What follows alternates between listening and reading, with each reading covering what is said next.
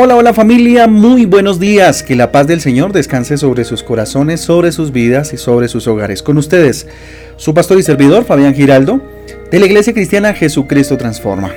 Hoy les invito a un tiempo devocional, a un tiempo de transformación, hoy día de ayuno, a través de la palabra de Dios. Primera de Timoteo capítulo 5, primera de Timoteo capítulo 5 y primera de Crónicas capítulo 27 y vamos avanzando. Recuerde que nuestra guía devocional Transforma trae títulos y versículos que nos ayudan, por supuesto, a tener un panorama acerca de las lecturas para el día de hoy. Les invito entonces a que reflexionemos en la palabra de Dios hoy día de ayuno. Recuerden que hoy estamos de día de ayuno. Le invito a que hoy sea un día de intimidad, un día con el Señor, donde eh, ponemos delante de nuestras vidas, nuestros anhelos, nuestras peticiones y nuestra vida y también para tener un relacionamiento aún más profundo que en el resto de días. Título para hoy, la misericordia de Dios, la misericordia de Dios. Vamos a Primera de Crónicas capítulo 16, versículo 9 y Joel capítulo 2, versículos del 13 al 14. Vamos con el primero. Segunda de Crónicas capítulo 16, 9 en la parte A dice, porque los ojos de Jehová contemplan toda la tierra para mostrar su poder a favor de los que tienen corazón perfecto para con él. ¿Mm? Vamos a ver qué dice Joel capítulo 2 del 13 al 14. Por eso pues ahora dice Jehová, convertíos a mí con todo vuestro corazón, con ayuno y lloro y lamento. Rasgad vuestro corazón y no vuestros vestidos, y convertíos a Jehová vuestro Dios, porque misericordioso es y clemente, tardo para la ira y grande misericordia, y que se duele del castigo. Joel capítulo 2 del 13 al 14. ¿Mm?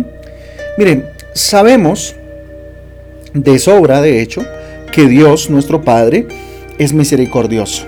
Él tiene gracia. Con la misericordia de Dios, o más bien eh, con la misericordia del Señor, se nos eh, compadece de nuestras angustias. Es la gracia de Dios la que hace que Él tenga misericordia de nuestras angustias, de nuestras penas producidas eh, por, el caminar, las circunstancias de la vida, por decisiones mal tomadas, bueno, por, lo que nos, eh, nos pasa, ¿cierto? Por la desobediencia aún, ¿sí? Pero Él tiene misericordia, Él tiene gracia sobre nosotros. Pero Él también es un Dios poderoso, él también es un Dios grande, Él también es un Dios fuerte, que promete su ayuda a quienes son fieles. Y ojo con esta palabra que es pues la que hoy, digamos, podría tener el, protagonismo, ¿no? La fidelidad, ¿sí? Por supuesto, estamos arrancando de la premisa de que Dios es fiel, por ende nuestra fidelidad o el responderle a su fidelidad con nuestra fidelidad pues eh, por supuesto trae una, recompensa, ¿sí? Mire, es decir, su misericordia es dada para todo aquel que se acerca a sus pies, ojo, y cree en Él, ¿sí? Pues su amor, por supuesto, es tan grande que perdona y acoge a sus hijos, a, a, esos que quieren pasar de ser criaturas de Dios a ser sus hijos, los hijos de Dios. Pero la ayuda es para aquel que además de acercarse, ojo con esto, toma la decisión de vivir conforme a su palabra, quien decide serle fiel. ¿Sí? Aquí hay dos grupos, ¿no? Y es aquellos que creen, por supuesto, se acercan a los pies de Jesús, oramos constantemente, pero ojo, Dios está hablando de una misericordia mayor, de un amor mayor, de una recompensa y una bendición mayor para aquellos que son fieles y que viven conforme a su palabra, ¿sí? O, más que mayor, es que...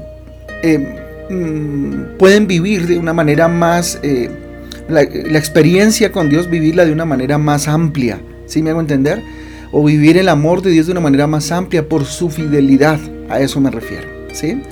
Tal vez pues llevamos pidiendo muchos años experimentar el poder de Dios. ¿Cuántos no hemos anhelado y hemos orado por eso, cierto? Uno lo hemos vivido de una manera muy especial, ¿sí? Pero ¿cuántos llevan años tal vez pidiendo eso, no? Experimentar el poder de Dios, ¿sí? Aprendiendo su palabra, pero sin tal vez hacer la realidad en, sus vidas, no deja de ser pues letra, ¿sí? Por eso, tal vez no hemos llegado al punto donde Él eh, nos quiere ver, ¿sí? Cumpliendo el propósito para el cual Él nos hizo, ¿sí? Em, ahora, ¿fiel en qué? es la gran pregunta. ¿En qué debo ser fiel?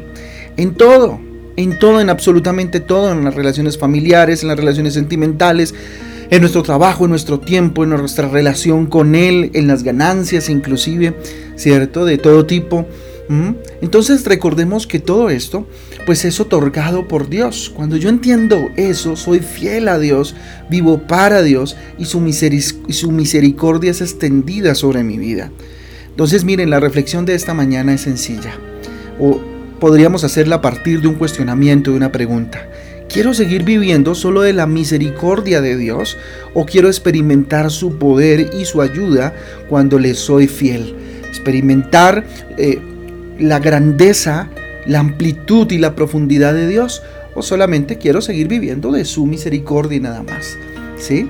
Mire lo interesante. Yo le invito entonces a que oremos en esta mañana y le entreguemos a Dios este día de ayuno y, bueno, le pidamos a Dios nos permita experimentar en toda su amplitud, en toda su profundidad, eh, lo que significa serle fiel a Él. Bendito Dios, a ti levantamos nuestro corazón, nuestra vida.